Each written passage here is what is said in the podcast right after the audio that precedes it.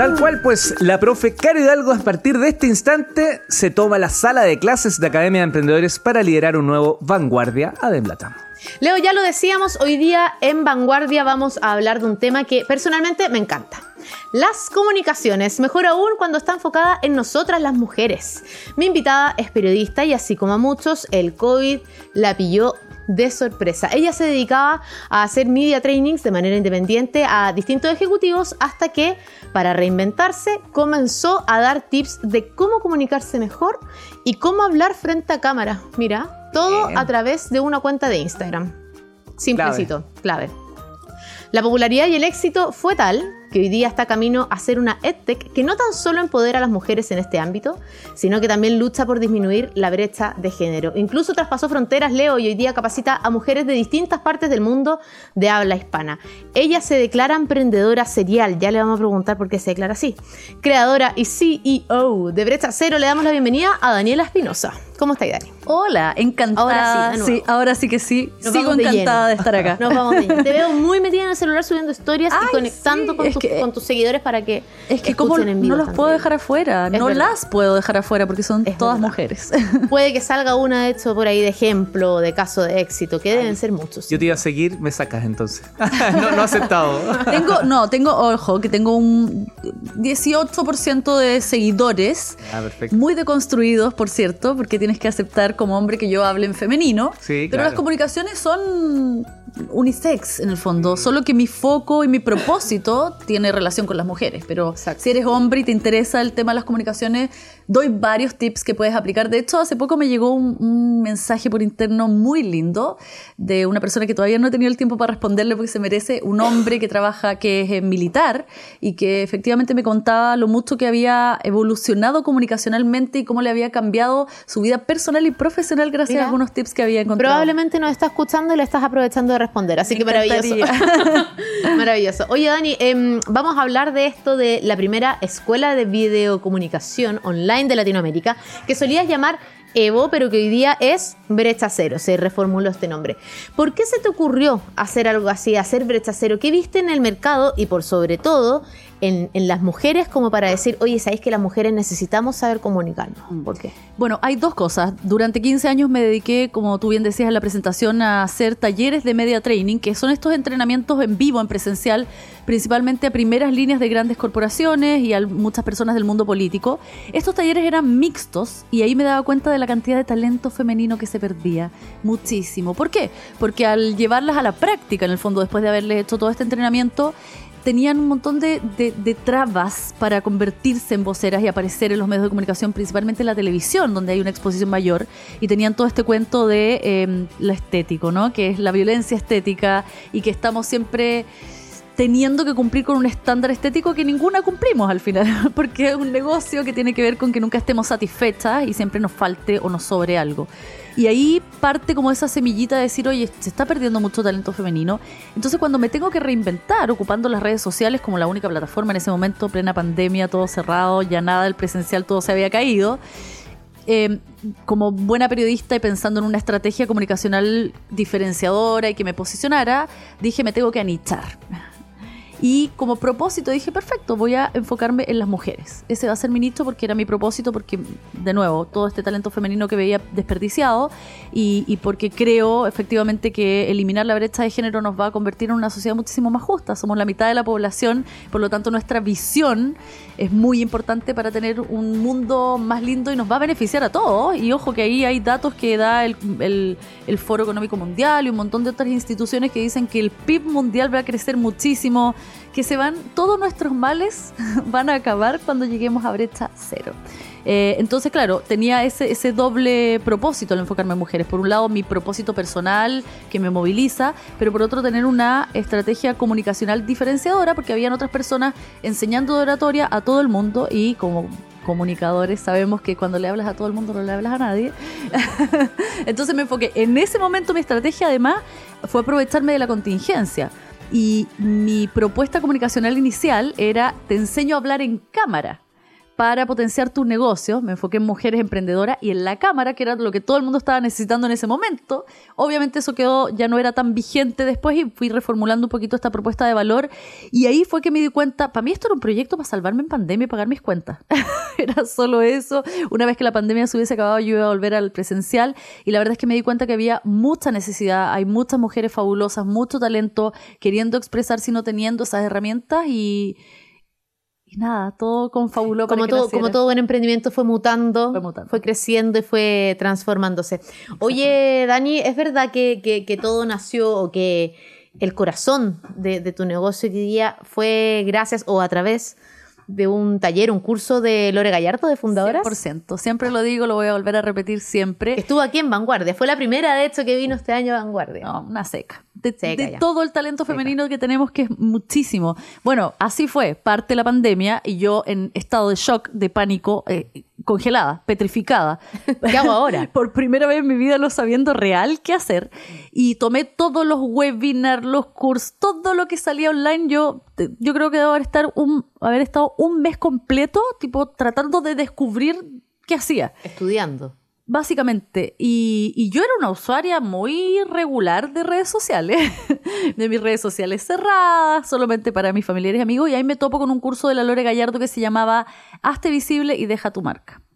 Y ahí ella hace una pregunta que para mí fue muy clave, que fue de todo lo que has hecho en tu vida, ¿qué es eso que te encanta a un nivel que se te olvida el hambre, el sueño, el cansancio. Y para mí eran estos talleres de media training, ver la evolución de las personas, de aterradas ante una cámara o ante un escenario o ante un público, a, desenvolverse, ver esa, esa, mutación y esa confianza que, que se traspasaba en las personas. Te juro por Dios que esas jornadas que eran extensísimas, a mí yo feliz, yo era feliz. Entonces dije, bueno, ahí está, de ahí me tengo que agarrar. Pero al principio yo no sabía, yo dije esto no se puede hacer online, súper cuadrada, súper cerrada, que esto era, era presencial y era solamente para una elite. Y dije, espérame, también esto se podría democratizar. Y el online me, me permitía democratizar algo que efectivamente era para una elite porque supuestamente no todo el mundo necesitaba. además había igualdad de condiciones porque muchas personas también estaban aprendiendo a utilizar este canal, entonces no es que llegabas como tarde o no, estaban todos investigando. Exactamente, era como el punto justo. Estaba... Era el momento, estábamos todos en pleno boom de la camarita de las redes sociales, estábamos todos encerrados. Tal cual. Los media training se lo hacías a hombres y mujeres, sí, ¿no? eran mixtos. Ya, perfecto. Y ahí es donde empieza todo esto de, oye, ¿cómo se está perdiendo este talento femenino en el fondo? Pero claro, eran, eran presenciales, lo cual ya tenía una limita, limitación importante a que tú pudieras asistir. Eran caros porque tenía como que mm. arrendar el lugar y toda una infraestructura, etcétera. Por eso es que quienes accedían a estos entrenamientos eran solamente primeras líneas de grandes corporaciones, personajes altamente expuestos comunicacionalmente. Cuando la verdad es que, bueno, yo ya soy mea rayada con el tema, porque yo creo que si todos tuviéramos, todos y todas tuviéramos una preparación comunicacional, nos evitaríamos tantos problemas.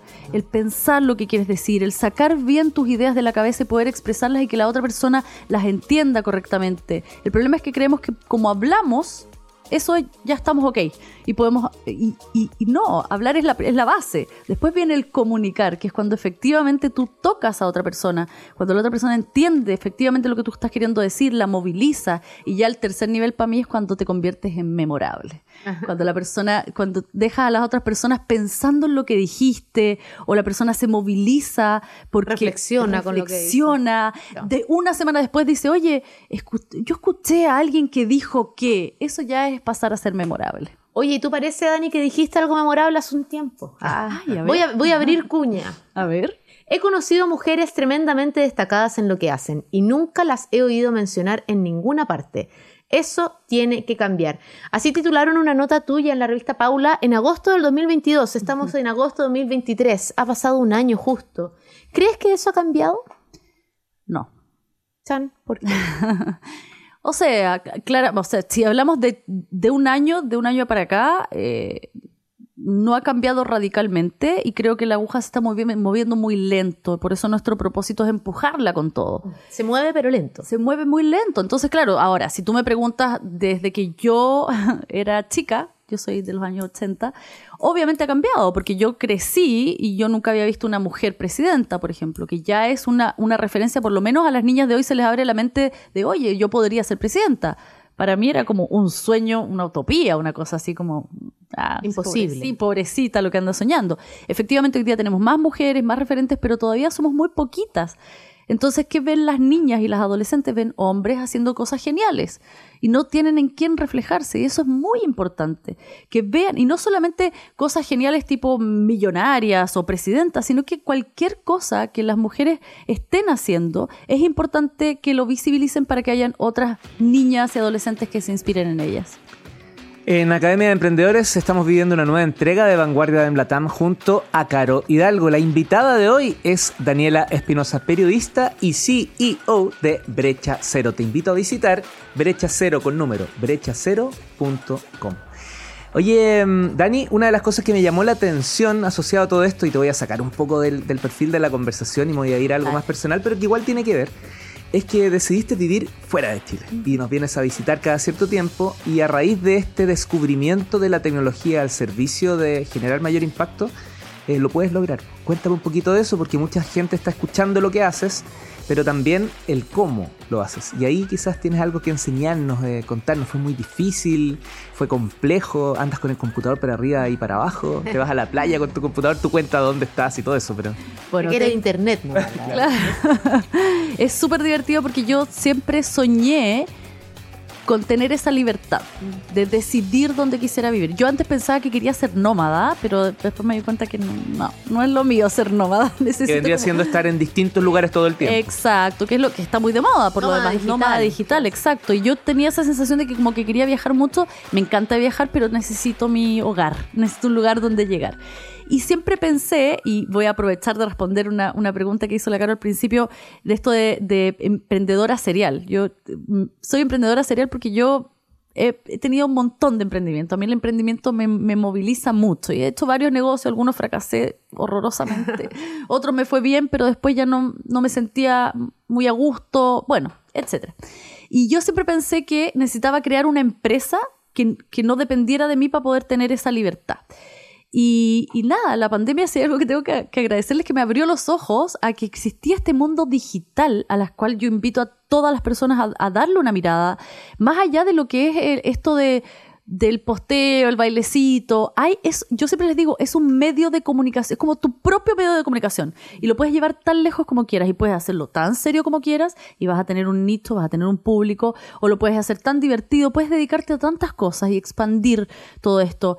Eh, hoy día yo, mi negocio va conmigo a donde yo quiera, yo tengo hoy día la posibilidad de escoger vivir en Río de Janeiro, Brasil. Ni más ni menos. al lado de la playa. Me gusta la playa, me gusta, no me gusta el frío, lo paso muy mal con el frío, entonces ya estoy perfecto. Pero además combina muchas cosas porque Brasil es un polo tecnológico muy potente en todo lo que tiene que ver con educación no convencional basado en lo digital. Allá es muy normal que las personas consuman cursos online, hay una industria muy potente, eh, hay plataformas novedosas, se lanzan un montón de cosas, la banca está digitalizada a un nivel absurdo. Entonces también estoy aprendiendo muchísimo de referentes en tecnología y pensando que lo mío se transformó así en su evolución, una EdTech también combina con eso. Entonces, sí, a tu pregunta este, fue algo que siempre soñé y nunca pensé que se iba a dar de este modo. Y mi invitación es a que encuentren en las redes sociales, en las plataformas digitales, un espacio que les puede abrir. Yo nunca me imaginé, es que esto es- a mí me vuela la cabeza porque nunca pensé que yo iba a tener alumnas en todos los países de habla hispana. Y eso incluye Estados Unidos con las mujeres que hablan ¿Y eso en cuánto tiempo, perdón? Porque también fue medio tiempo Sí. récord, diría yo, ¿no? O sea, en verdad, claro, esto parte en el 2020 como un perfil en redes sociales y ahí, claro, era muy chile, pero al, al solo hecho de ser eh, en redes sociales ya empecé a captar alumnas de otros países, porque esto está abierto. Entonces, eh, yo te diría que en dos años, año y medio, como que fue esta explosión y que llegamos a todos los países de Latinoamérica. Entonces, eh, te abre tantas puertas, te hace llegar tan lejos y, y sé que hay muchas personas, principalmente mujeres, que le tienen miedo a las redes sociales, los haters, esto de como que tengo que ser medio que payasa en redes sociales para que me vaya bien. No es así. O sea, de hecho yo soy como súper seria. yo como que doy tips de comunicaciones. Entonces, eh, puede. Claro, súper ejecutiva, súper al grano, súper ed- educativa. Eh, pero Baila- cada uno... Bailas en la playa nomás. Exacto. Allá en Río. Tras bambalinas. Eh, pero puedes crear un perfil y ahí siempre va a haber gente a la que tú puedas cautivar. Quizás, claro, yo no tengo un perfil de millones de seguidores, pero yo siempre digo, somos pocas pero locas. Pocos, pero bueno. claro, exactamente, porque la gente que se queda en mi perfil es, es persona- son personas que les interesa Exacto. de lo que estoy hablando, en el fondo. No me siguen porque sí. Eh, entonces, nada, sí, tengo esa ventaja de vivir en Río de Así Janeiro. como tú generas contenido de valor, el público también es de, es de valor absoluto. Exactamente. En mi caso, la verdad, no puedo quejarme. Cada una vale y cuenta.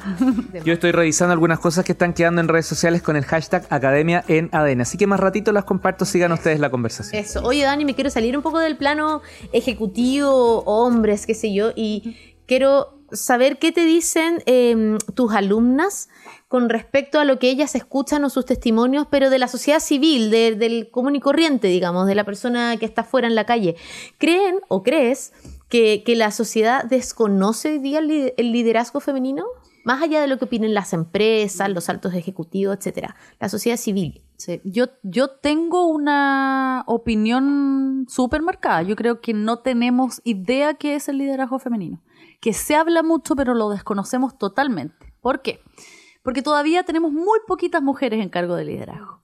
Esas poquitas mujeres, la mayoría han tenido que pasar por un proceso de masculinización para llegar a esos cargos, en que algunas son muy inconscientes, ni siquiera tienen idea que se masculinizaron, porque claro, tienen que competir en un entorno masculino, por lo tanto, tienen que adquirir habilidades muy masculinas.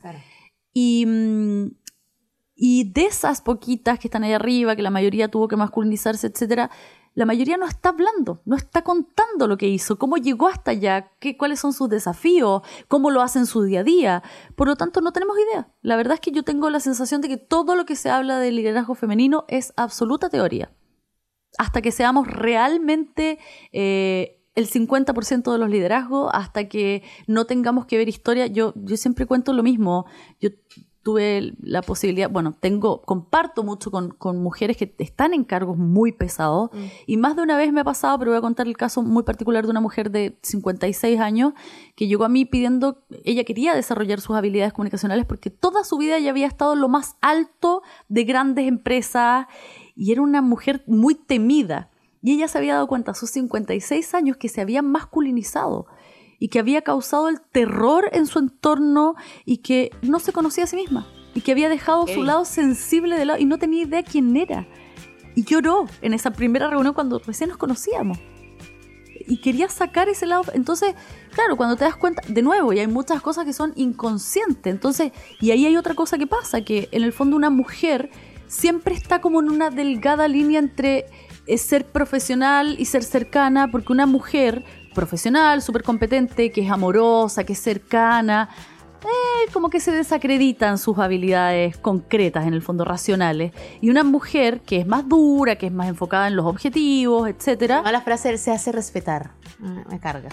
no, y además es como, ay, pero qué pesada, Claro. que, que, pero qué idiota, y otras peores, que no las...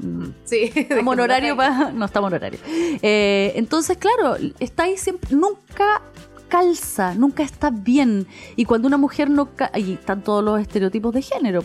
Entonces, la mujer tiene que ser de una manera muy específica y cuando tiene otras eh, habilidades o más, lo que se llama, entre comillas, masculino, es sospechosa. Una mujer ambiciosa no está tan bien que seas tan ambiciosa. ¿Por qué tan ambiciosa?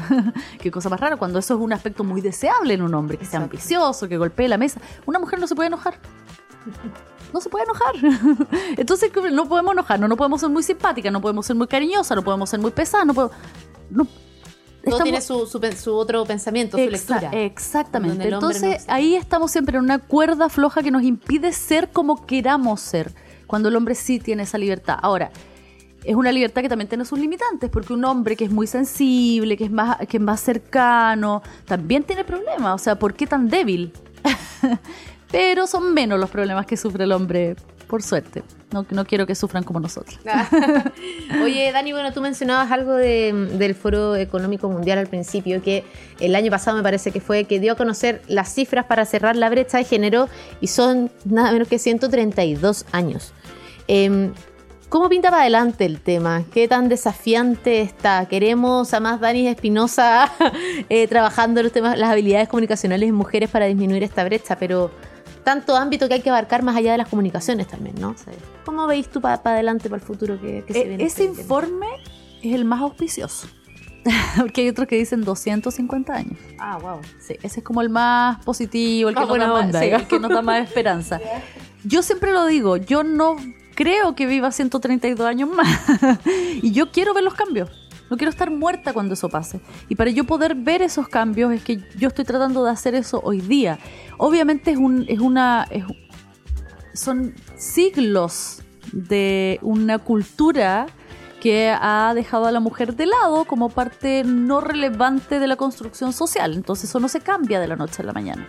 Y, son cambios que, tenemos que ir haciendo de a poquito, cada una en lo suyo. Eso es otra cosa, como que no es necesario que todas las mujeres ahora ten- nos, nos aboquemos a la brecha de género o a temas femeninos. No, lo que yo digo es que cada una en lo que hace que ojalá se visibilice lo más posible, que adquiera las herramientas necesarias, no solamente las, la- las habilidades duras, que son sus capacidades, su- sus títulos, su experiencia, sino que también las habilidades blandas para poder mostrar, porque el talento no falta, talento sobra, está lleno, pero ¿dónde están? ¿Por qué están escondidas?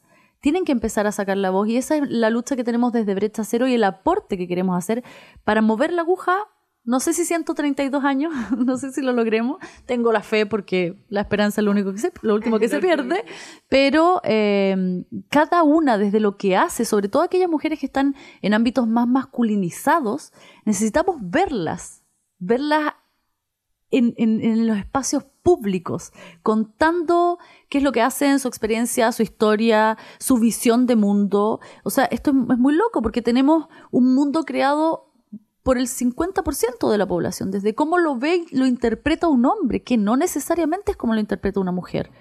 Por, por biología, por, por un montón de cosas. Entonces es necesario que empecemos a hablar. A mí hay un informe que yo, un estudio que a mí siempre me gusta traer a colación, em, que es de Cambridge, que hicieron una evaluación y las, las mujeres, cuando estamos en espacios deliberativos mixtos, o sea, en una mesa donde hay hombres y mujeres que tienen que dar su opinión para llegar a algún veredicto, para tomar alguna decisión en conjunto, las mujeres hablamos un 75% menos. Entonces, ¿de qué nos sirve llegar a ese lugar, ocupar esa Si silla, no podemos hablar. si no vamos a hablar?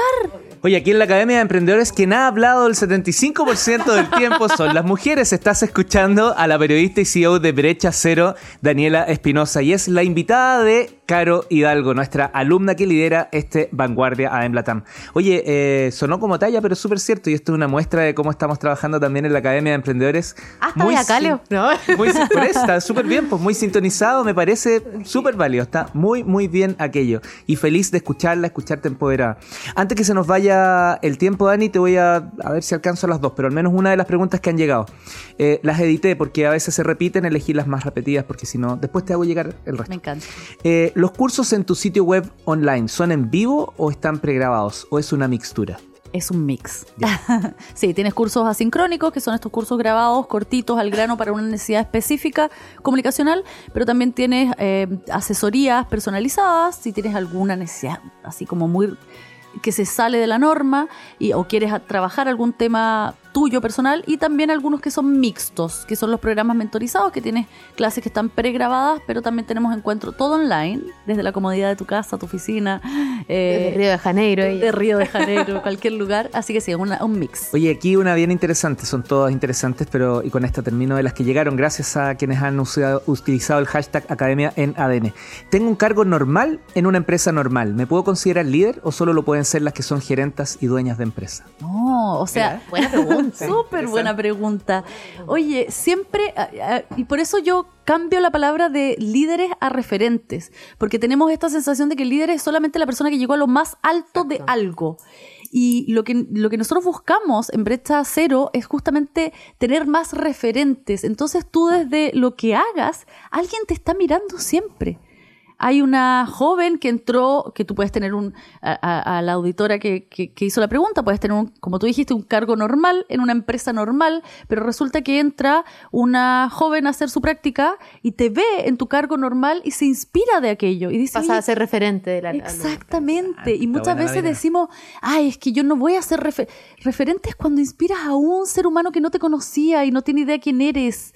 No estás en su entorno inmediato y le inspiras a esa persona, yo creo que ya Obviamente la idea es inspirar a la mayor cantidad de personas que podamos, pero ya con haber inspirado a un ser humano, yo creo que estamos pagados. Yo no quiero despedir a la Dani sin antes preguntarle, porque creo que hablo en, nombre de varias emprendedoras que nos están escuchando en este momento y que están conociendo Brecha Cero y que se metieron en la página web y te escucharon ya tus redes sociales, etcétera, y les encantó y se quieren meter.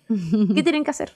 ¿Cómo soy parte de Brecha Cero? Sí, ok, bueno, ahora atención porque ahora a finales de agosto va a salir todo el currículum general que va a estar dividido en mujeres que trabajan de manera independiente, vale decir que son empresarias, emprendedoras profesionales independientes, y también va a haber una línea de capacitaciones para aquellas que trabajan en una empresa, en una corporación, que están en el mundo corporativo en distintos niveles y cada una tiene necesidades diferentes, pero queremos abarcarlas todas y cada una en distintos niveles, porque hay algunas que ya tienen algo de experiencia y ahí van a encontrar, a partir de un cuestionario que les hacemos muy cortito, les vamos a sugerir un camino comunicacional y también, obviamente, que estén siguiéndonos en nuestras redes, porque siempre abrimos estos cupos para programas mentorizados. Por ejemplo, hay, hay alguno que se cierra mañana, que quedan los últimos cupos. Si es que quieres trabajar justamente con el foco puesto en los medios de comunicación, y ahí aprovecho así muy brevemente de agradecerles este espacio, no solamente que me están dando a mí, sino a todas las mujeres que están haciendo cosas interesantes, cada una en su área, y es importante que sepan las mujeres que se quieren convertir en referentes, no solamente